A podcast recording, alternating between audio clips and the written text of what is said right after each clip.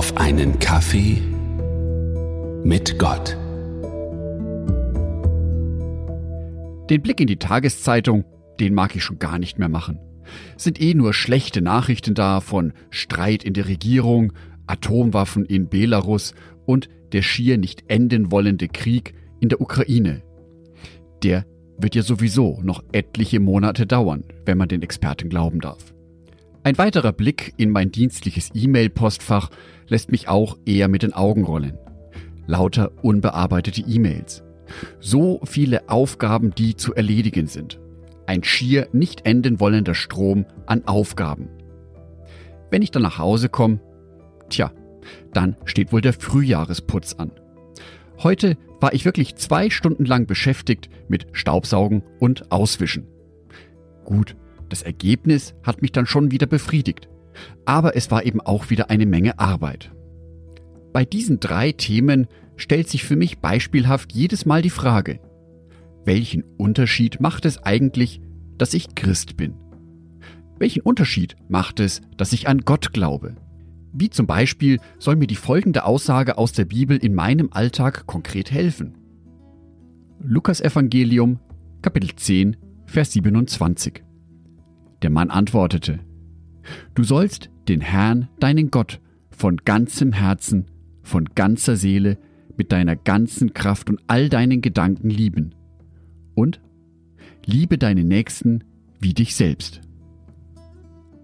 Als Christ ist mir diese Aussage in der Bibel in Fleisch und Blut übergegangen.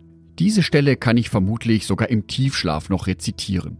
Wenn ich diesen Vers jedoch nicht einfach nur so dahin plappere, sondern ihm Bedeutung gebe, mich auf diesen Vers erneut einlasse, dann kann etwas Wunderbares geschehen.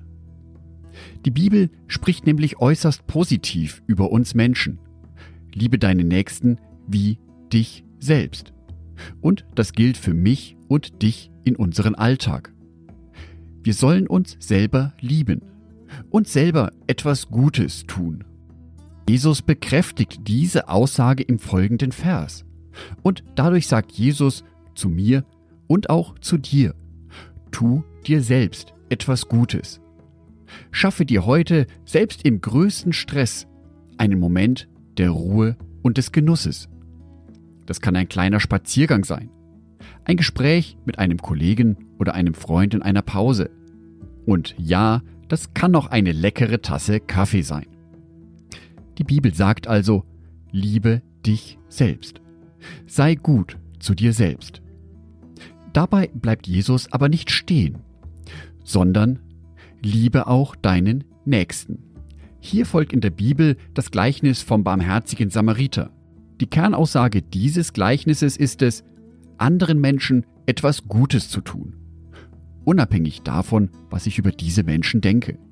Das Gleichnis legt dabei für uns Christen im Alltag die Messlatte ziemlich hoch. Klar sollte das unser Ziel sein. Aber es lohnt sich auch schon im Kleinen damit anzufangen. Liebe deinen Nächsten. Tue deinem Nächsten etwas Gutes. Das kann zum Beispiel sein, ihm einen Schokoriegel zu schenken oder einen Apfel, ihm ein Kompliment zu machen. Das kann auch sein, anderen Menschen einen Strauß Blumen mitzubringen. Eben Sachen, über die sich ein anderer Mensch freuen kann. Dieses Glück das wir anderen Menschen dadurch schenken, diese Aufmerksamkeit, das überträgt sich auf uns selber zurück. Die Bibel hat es in dem Wort zusammengefasst, liebe deinen Nächsten wie dich selbst. Der Bibel geht es nicht um Einzelkämpfer. Der Bibel geht es immer um gesunde Beziehungen.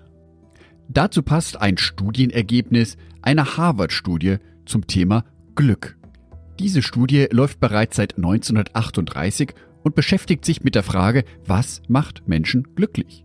Die wichtigste Schlussfolgerung, die die Forscher ziehen aus dieser Arbeit ist, Beziehungen machen uns glücklich. Dieses Glücksempfinden besteht laut der Forscher sogar in Zufallsbegegnungen. Diesen Unterschied kann das Christentum also auf mein persönliches Wohlergehen machen, unabhängig von der Nachrichtenlage unabhängig von meinem dienstlichen Mailpostfach, unabhängig von den Verpflichtungen, die ich zu Hause zu erledigen habe. Liebe deine Nächsten wie dich selbst. Mit dieser Einstellung kann ich auch zukünftig die Wohnung sauber machen. Somit ist es nicht nur eine lästige Pflicht, sondern auch eine Liebeserklärung an meine liebe Frau Sonitschka. Ich wünsche dir, dass du die Nachrichten mal Nachrichten sein lässt, dass du deinen Posteingang zumachst und dass du dich für einen Moment von allen Verpflichtungen löst. Für diese frei gewordene Zeit wünsche ich dir, dass die Aussage Liebe deinen Nächsten wie dich selbst Realität in deinem heutigen Tag wird. Angedacht von Jörg Martin Donat.